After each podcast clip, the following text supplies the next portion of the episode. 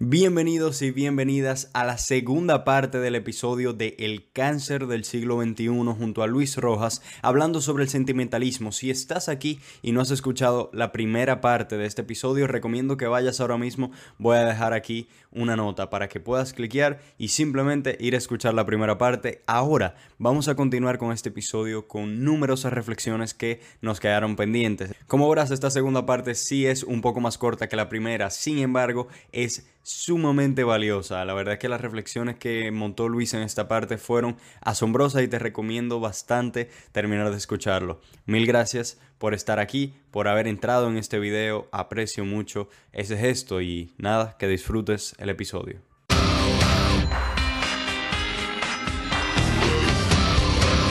Ahora, como última parte del desarrollo, yo voy a hacer algunas afirmaciones sentimentalistas como tal, o sea, cosas que, que se dicen frecuentemente que, en las que podemos identificar el sentimentalismo y conversar un poquito alrededor de eso, ya como para terminar, y luego voy a hacer algunas preguntas también eh, para ir dando fin al episodio.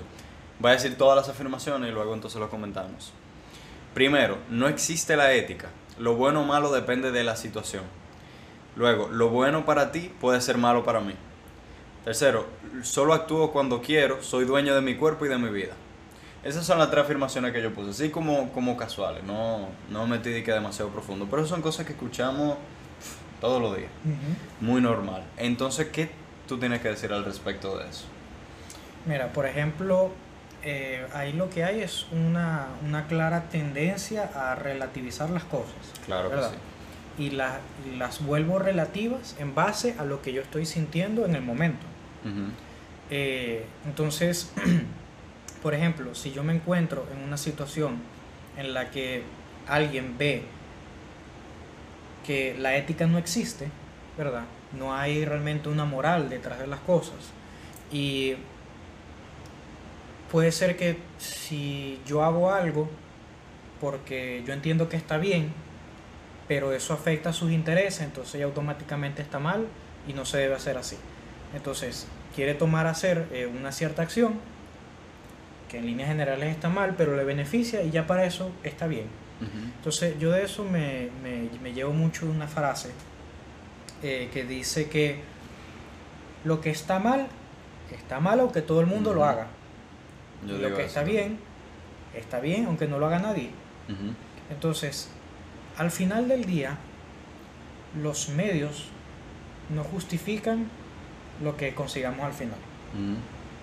O sea, si nosotros hicimos algo que está mal por conseguir un buen resultado, lo siento, pero está todo, exacto, todo está mal. Entonces, que hoy en día nosotros querramos ajustar las realidades ¿sí? a nuestra conveniencia, y pintar eso como si fuese, como si estuviese bien, lo siento, o sea, está mal.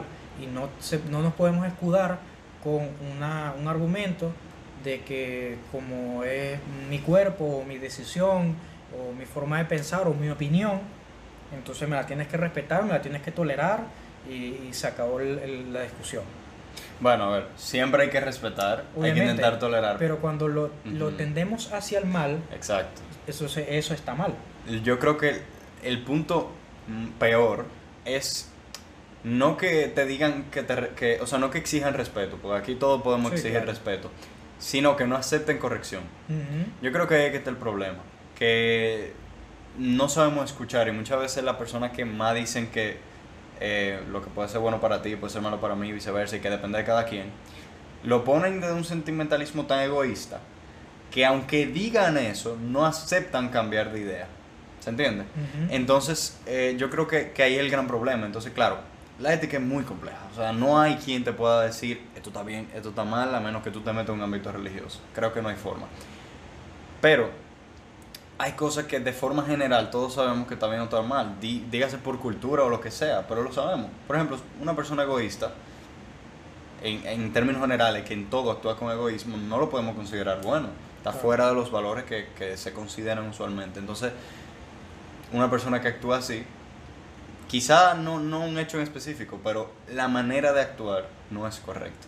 Y ese tipo de cosas es lo que, lo que hay que saber aceptar. Sí, claro. O sea, para mí el tema de la ética no lo puedo no lo puedo ver si no es buscando los ojos de Dios, como católico que soy, ¿verdad? Al final del día, nosotros vivimos en una realidad que nos guste o no, es como es. Sí. O sea, las cosas son como son. Estoy de acuerdo. Entonces, cuando nosotros tratamos de ver el, el, mundo con una visión sentimentalista, en base a lo que yo siento, en base a lo que yo estoy experimentando en el momento, yo empiezo, puedes empezar a tomar decisiones que empiecen a como targiversar esa, esa, esa materia de la realidad, por así decirlo. Tú le empiezas a torcer a tu antojo, a lo que tú piensas, a lo que tú sientes, a lo que tú a lo mejor crees, porque te beneficia. Pero la realidad es que tú no puedes targiversar las cosas a tu antojo al final del día. Porque yo te aseguro que mm, quizás no en ese momento, quizás no una semana después, quizás no un mes después, pero eventualmente eso que tú retorciste a tu antojo va a volver a su sitio y tú vas a salir perdiendo. Y te va a dar un latigazo. Exactamente. Entonces, puede ser que hoy en día tú creas que hacer algo que no está mal, pero está mal, te beneficia, pero yo te aseguro que eventualmente, por tú haber hecho eso a tu antojo, a tu creencia, tú vas a tener una consecuencia que es inclusive hasta peor. Entonces por eso nosotros tenemos que siempre como que salir un poco de nosotros mismos, en ese sentido, en las cosas que hacemos. No podemos pensar nada más, ah, mira, si yo hago tal actividad o si yo hago tal acción, yo voy a salir beneficiado y si eso daña a otro o perjudica a otro o falta una responsabilidad, eh, no pasa nada. O sea, tenemos que ver las cosas un, poco más allá porque somos un ecosistema. Lo que yo hago eventualmente te afecta a ti, o afecta a otro, o afecta a un familiar, o afecta a un desconocido. ¿sí? Eh, eso es lo que se conoce como, como el efecto mariposa, que el aleteo de una mariposa en la costa de California puede causar un tsunami en Japón. O sea, la más mínima acción que tú hagas hoy en día, tú no sabes cómo va a repercutir en otro lado. Entonces, ¿qué es, lo, que, qué es lo, lo, ideal para uno ir contra este tipo de pensamientos?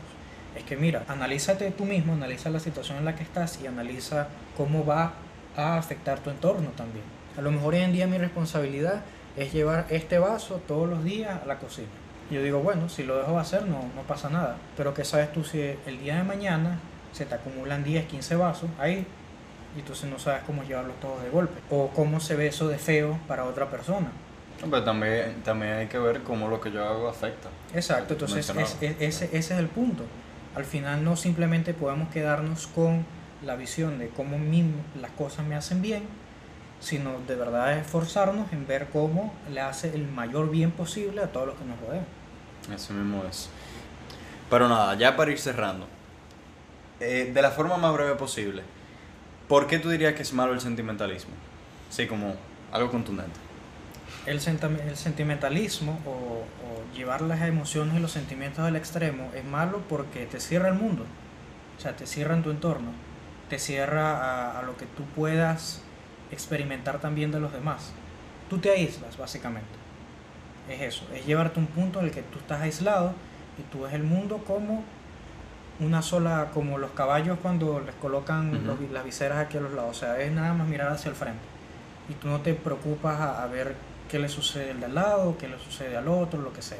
Tú simplemente te llevas, te dejas llevar por lo que tú estás sintiendo y al final del día estás viviendo tu vida de una manera desorganizada porque no tiene un orden, no tiene una meta, no tiene un plazo.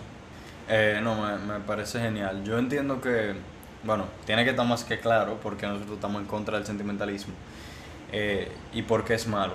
Pero es justamente eso.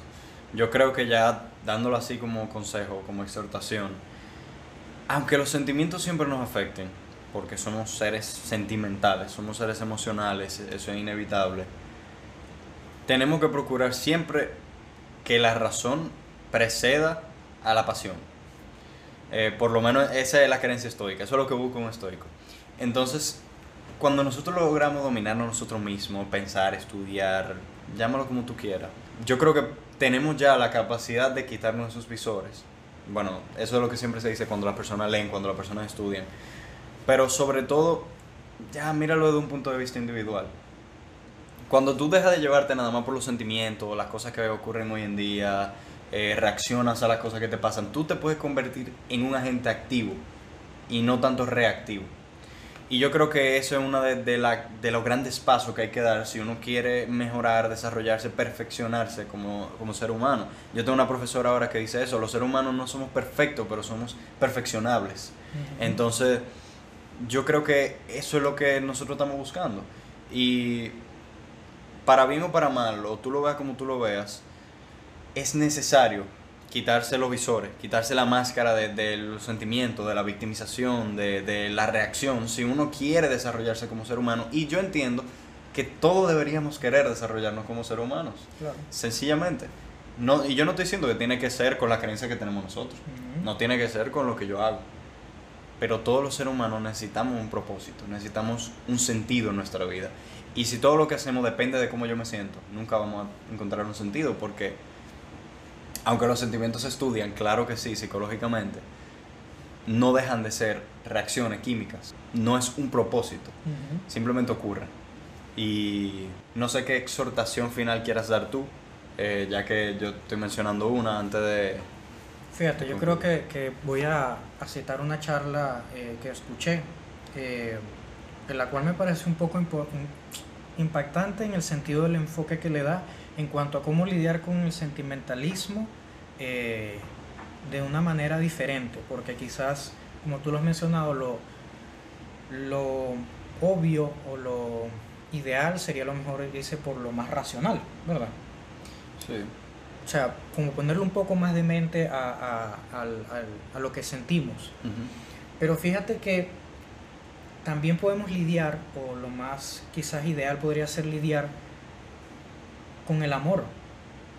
Porque el sentimentalismo está en un campo, valga la redundancia, sentimental, de los sentimientos. Entonces, quizás hacer ese choque de lo que razono, lo que pienso, con lo que siento sea muy fuerte. Tal vez no pueda sacar manzanas de las peras. Pero si lo ves desde el amor, sí. Porque el amor, aunque muchas personas lo, lo relacionen con un sentimiento, es algo que es mucho más trascendental. Por eso es que el, el Evangelio a nosotros nos llama hacia el amor, hacia la caridad. Porque es una plenitud, sobre todo. Entonces, en el, en el, con el tema del sentimentalismo, nosotros tenemos que buscar de abordarlo con el amor. ¿Por qué? Porque si tú te fijas, en, en la sociedad hoy en día hay tres heridas sentimentales muy fuertes. La primera tiene que ver con el narcisismo, que es el yo. ¿verdad? Ese egoísmo, esa vanidad. Es yo concentrarme en lo que a mí me parece mejor, lo que a mí me, me- me genera más eh, provecho. Es un yo-yo. Todo lo tengo que ver hacia mí, por mí, porque sí. La segunda herida eh, es sobre el pansexualismo, es el desorden de lo sexual. Hoy en día yo puedo estar con quien yo quiera, yo puedo hacer lo que yo quiera, yo puedo, no tengo ningún tipo de límite, estoy desorganizado en ese sentido. Y la tercera es la desconfianza. ¿Cuántas veces hoy en día no salimos a la calle y todo el mundo desconfía de todo el mundo? ¿Cuántas veces no hemos escuchado esa terrible frase de que la salvación es individual? Hemos perdido ese sentido de comunidad que sí teníamos en antaño. De que el vecino es mi vecino y o sea, lo tengo que tratar bien y lo tengo que eh, a lo mejor velar también por él. O sea, tengo a lo mejor que crear un sentido de comunidad en donde vivo, en la zona donde habito, en el país donde estoy. Nos hemos desconectado a base de la desconfianza. Y, y todo eso lleva al sentimentalismo. O sea, cómo me siento. Entonces, ¿cómo abordo eso con el amor? Si yo de verdad empiezo a vivir el amor, si cada uno de nosotros de verdad empezamos a implementar el amor como es realmente, como nos dice también el Evangelio, todas esas heridas se sanan. Y entonces el sentimentalismo se ordena y se vuelve algo mucho más equilibrado. Entonces esos sentimientos descontrolados que llegan hasta el extremo se van ordenando poco a poco. Y para eso, y eso es, eso es entrenar al corazón. Así de sencillo, porque realmente es como tú lo decías en un principio. Hoy en día consumimos tantas cosas que nos muestran como que eh, nos tenemos que despechar o si nos rompen el corazón tenemos que tirarnos al piso a llorar y a, beber y a llegar al suicidio. Entonces, si de verdad nosotros entrenamos, educamos al corazón, ¿sí? Para que no, no, sea como no sea como algo que nos desborde y nos descontrole, sino un motor que nos mueva también, que nos lleve con pasión hacia las cosas. Entonces, la pasión, esa, esos, esas emociones puras, esos sentimientos buenos, es lo que le da sazón también a toda esa racionalidad. A que todo eso que tú haces por raciocinio, por lógica, tenga un sentido profundo y que también tenga un sentido eh, bonito, bueno, que vuelva también quizás un poco a, eso, a ese aspecto romántico. Que lo que tú haces, porque tú raciocinas que está bien, vaya de acuerdo a lo que tú sientes, entonces tú ves en esa persona que hay un orden. Educar el corazón también. Así como nosotros venimos y consumimos eh, libros sobre corrientes filosóficas, sobre autoayuda, todo lo demás, también darle esa misma educación al corazón, a los sentimientos. Entonces tú vas a terminar descubriendo que cuando tú pensabas que sentir algo estaba mal, tú te das cuenta que es una ventaja, que es una fortaleza para ti, porque se convierte en, esa, en ese combustible para tú generar las ideas y causar un impacto a tu alrededor positivo, claramente está. Y para mí, literalmente la mejor manera de entrenar el corazón, y aquí lo digo ya desde nuestra perspectiva de, de católicos, es el Evangelio. Sí, claro. Para mí no hay mejor fuente de, de entrenar el corazón y de uno aprender a ver las cosas y las personas con amor. El amor es un fin en sí mismo. Yo creo eso, por lo menos. Él lo único que uno puede percibir como, como un sentimiento, como una emoción, que no lo es, porque ya acabamos de decir que es mucho más trascendente. Pero mírenlo como un fin en sí mismo. Tú amas porque quieres amar. Punto. Y, y yo creo que eso da sentido, bastante. Y lo otro que quería añadir, eso es por, por el lado individual, aunque también el amor se conecta con todo el mundo. Y por el lado social de las demás personas, lo que no beneficia a la abeja, no beneficia a la colmena. Punto. Es una frase de Marco Aurelio. Y si lo miramos así, como que todas las personas, todos los seres humanos somos parte de un conjunto universal y lo que afecta a uno nos afecta a todos, tenemos mayor capacidad de ver a todo el mundo con amor. Exactamente. Eh, pues nada, yo creo que por eso, con eso ya podemos cerrar. Te agradezco lo que infinitamente este episodio, de verdad que no solamente por fundir y ponernos a pensar, sino porque en serio creo que tiene demasiado valor.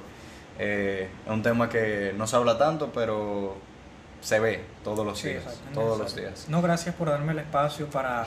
espero que por la, voluntad del Espíritu Santo, eh, pues esta charla que tuvimos a, lo mejor le inspire a alguien también a encauzarse, a, tratar de corregir ciertas cosas en su vida y que al final del día mejore.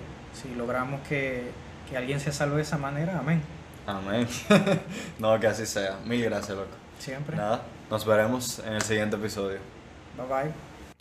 Espero que te haya gustado sinceramente este episodio sobre el sentimentalismo. Sé que es un tema complejo que puede dar para muchísimo más todavía, pero realmente entiendo que hicimos una reflexión sumamente importante. Recuerda por favor que si te gustó el video puedes darle me gusta, puedes compartirlo, puedes comentar para que podamos abrir una discusión alrededor de este tema. Y sobre todo, siempre ten en cuenta que todo lo que hacemos en este podcast y las reflexiones que se comparten son con el objetivo de la mejora personal, del crecimiento, del desarrollo y ponernos a trabajar, a pensar y a ver las cosas un poquito más profundo de lo que se pueden ver a simple vista. Mil gracias nuevamente por su atención y nos veremos en el siguiente episodio de Cristoico.